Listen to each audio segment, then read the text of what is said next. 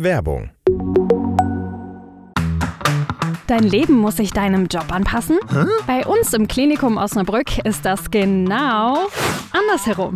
Schreib deinen Dienstplan doch einfach selbst und entscheide, wann du arbeitest und wie viel. Mit dem neuen Arbeitszeitmodell Flexpool bei uns im Klinikum Osnabrück bestimmst du allein über deine Zeit. Hol dir jetzt alle Infos unter www.derflexpool.de und werde Teil des Teams.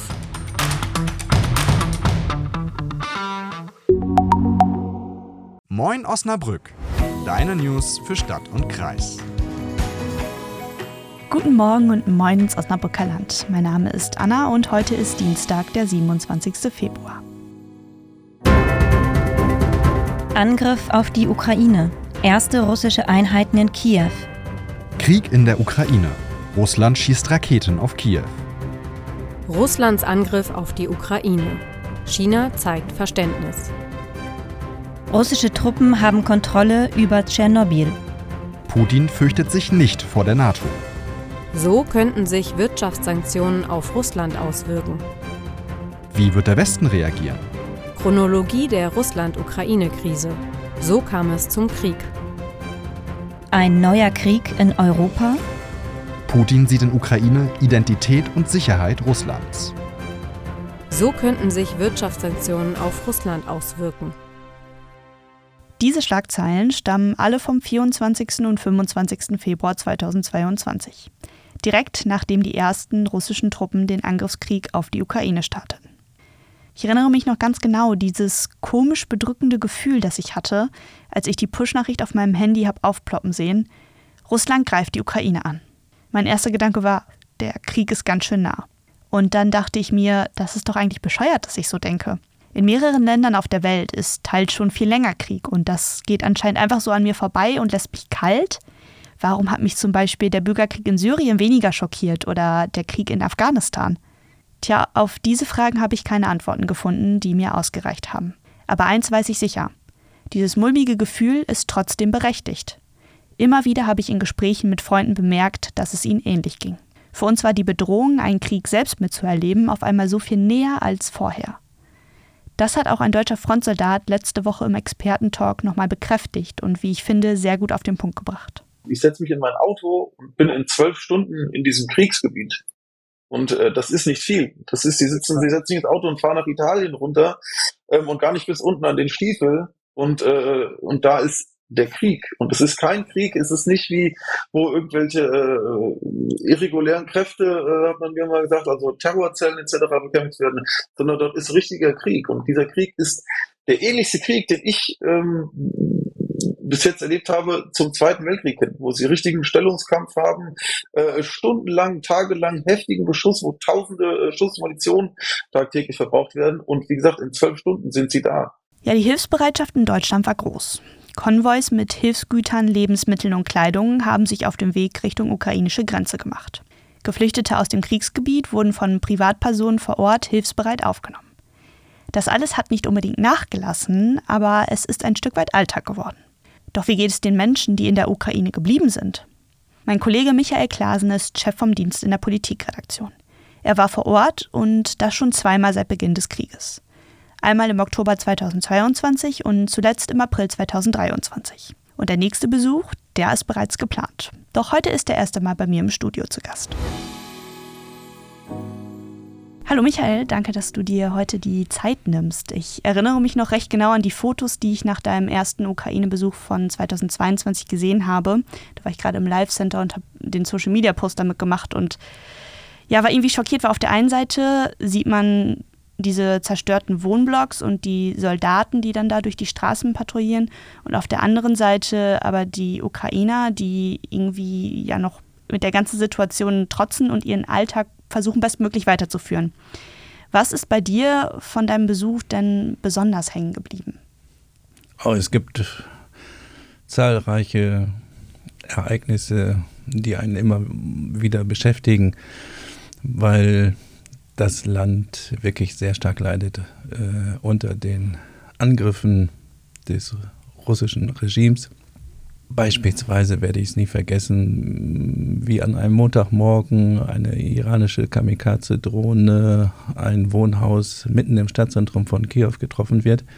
Ich war dann auch äh, unmittelbar dort, habe die Rettungskräfte gesehen, wie die versucht haben, aus den qualmendem Haus äh, Überlebende herauszuziehen. Und später stellte sich heraus, dass ein junges Paar ums Leben gekommen war und die junge Frau war im sechsten Monat schwanger. Und da merkt man, das ist Krieg. Dieser Krieg ist überall in der Ukraine. Dem kann man nicht entfliehen. Und Putin jagt seine Raketen, seine Kamikaze-Drohnen, schickt seine Soldaten äh, in dieses Land, was sich nichts hat zu Schulden kommen lassen. Der einzige Wunsch, den die Menschen haben, ist Freiheit. Sie wollen nach Europa, nach Westeuropa. Sie wollen so leben wie wir. Und das ist, glaube ich, der Grund, warum sie dieses Leid jetzt ertragen müssen. Wie sieht denn so ein, ich mag es gar nicht sagen, aber normaler Tag äh, mittlerweile bei einem Ukrainer, der zum Beispiel in Kiew oder Kharkiv, in einer der Großstädte lebt, aus seit dem Beginn des Krieges? Die Zahl der, der Menschen in den Großstädten ist stark gesunken, gerade in Kiew, aber vor allem auch in Kharkiv. Kharkiv liegt direkt an der Grenze zu Russland. Das war die zweitgrößte Stadt, eine Millionenmetropole und da wohnt nur noch ein Bruchteil an Menschen. In Kiew gibt es teilweise auch noch Kneipen, die aufhaben, Restaurants, die Menschen versuchen, so gut wie möglich ein normales Leben zu leben, soweit das unter diesen Umständen überhaupt möglich ist. Es gibt Stromausfälle etc. Äh, immer wieder Sirenen, Raketenalarm wo man dann immer Tag für Tag entscheiden muss, gehe ich in einen Luftschutzbunker oder bleibe ich in der Wohnung. Das ist auch so ein bisschen Roulette spielen. Ähm, und in Kharkiv gibt es ganze Stadtteile, die komplett zerstört sind. Und ich erinnere mich gut noch an eine ältere Dame, die in so einem fast vollständig zerstörten Wohnblock ausgeharrt hat in ihrer Dreizimmerwohnung, sie, ihr Mann und ihr Sohn. Es roch erbärmlich, weil die Wohnung war teilweise immer noch ausgebrannt. Man sah die ganzen Brandspuren. Die Fenster waren notdürftig repariert. Ich konnte das auch gar nicht glauben, dass die Frau da drin lebte mit ihrer kleinen Familie. Sie hatte die Küche wieder einigermaßen hergerichtet und ein Zimmer, wo dann alle drin geschlafen haben und sie wollte dort nicht weg. Das gesamte Wohnviertel ansonsten war menschenleer, aber sie harrte dort aus und ich fragte sie dann auch, warum. Und äh, sie brach in Tränen aus und sagte, sie, sie hat jetzt hier die ganze Zeit äh, verbracht und sie will hier nicht weg. Auch als die Russen diesen Stadtteil beschossen hatten. Harkiv war halt sehr stark umkämpft, auch gleich zu Beginn des 24.02. vor zwei Jahren. Und sie sagte immer wieder, sie glaubt an den Sieg der Ukraine. Und dieser Durchhaltewille hat mich schon sehr stark imponiert. Gibt es noch eine andere Geschichte von Menschen vor Ort, die dich ähm, ja irgendwie positiv überrascht hat, wo du total baff warst, dass die Menschen das so machen, wie sie es machen? In Hakev habe ich ein Ehepaar kennenlernen dürfen, die haben fünf Kinder. Und das ist ja an sich schon mal äh, etwas Besonderes. Und sie blieben mit ihrer Familie halt in Harkiv, sind nicht geflohen wie äh, Hunderttausende andere und haben dann eine Weinbar aufgemacht. Und ich war zwei Wochen später, nach der Eröffnung war ich da und die erzählten mir dann, dass in der Eröffnungsnacht auch noch Raketen eingeschlagen waren und haben das aber sehr ruhig erzählt, als ob es ein Verkehrsunfall gewesen ist. Und obwohl das normale Leben quasi äh, sich aufgelöst hat unter Raketen, Bomben, Krieg, machen die so einen Schritt und eröffnen einen neuen Laden. Und äh, das hat mich auch wirklich sehr imponiert dieser Optimismus, davon möchte ich auch ab und zu mehr haben, aber deswegen, das macht sehr viel Mut, gerade ja. in so düsteren Zeiten. Ja, voll. Das ist so ein, so ein Hoffnungsschimmer, den sie sich da selbst gebaut haben. Wie würdest du denn ähm, generell die Stimmung beschreiben, die du dort unter den Menschen wahrgenommen hast? Also welches Gefühl siegt da? Eher so Frust, Trotz, Wut oder vielleicht tatsächlich Hoffnung? Das ist sehr unterschiedlich. Im vergangenen Frühling überwog, glaube ich, der Optimismus, weil der erste Winter war verdammt hart. Ähm, Gerade auch, weil die Infrastruktur so stark gelitten hat und dann kommt die Sonne wieder ja, zum Vorschein. Und man hatte ja auch die Hoffnung, dass die Gegenoffensive im Sommer ein Erfolg wird. Jetzt ist es halt ein Misserfolg geworden. Und es gab weitere Niederlagen an der Front. Äh, Bachmut ist gefallen, Avdiivka ist gefallen. Und das macht, glaube ich, den Menschen auch zunehmend Sorge, ähm, weil auch die Zahl der Verluste sehr hoch ist. Offizielle Zahlen gibt es nicht, aber viele Ukrainer haben dann auch den Eindruck, dass sie nicht viel geringer sein werden als die der Russen oder der russischen Seite. Und da gehen die Schätzungen auch weit auseinander, aber teilweise spricht man von 400.000 tote und verletzte russische Soldaten. Und das ist schon eine sehr große Zahl.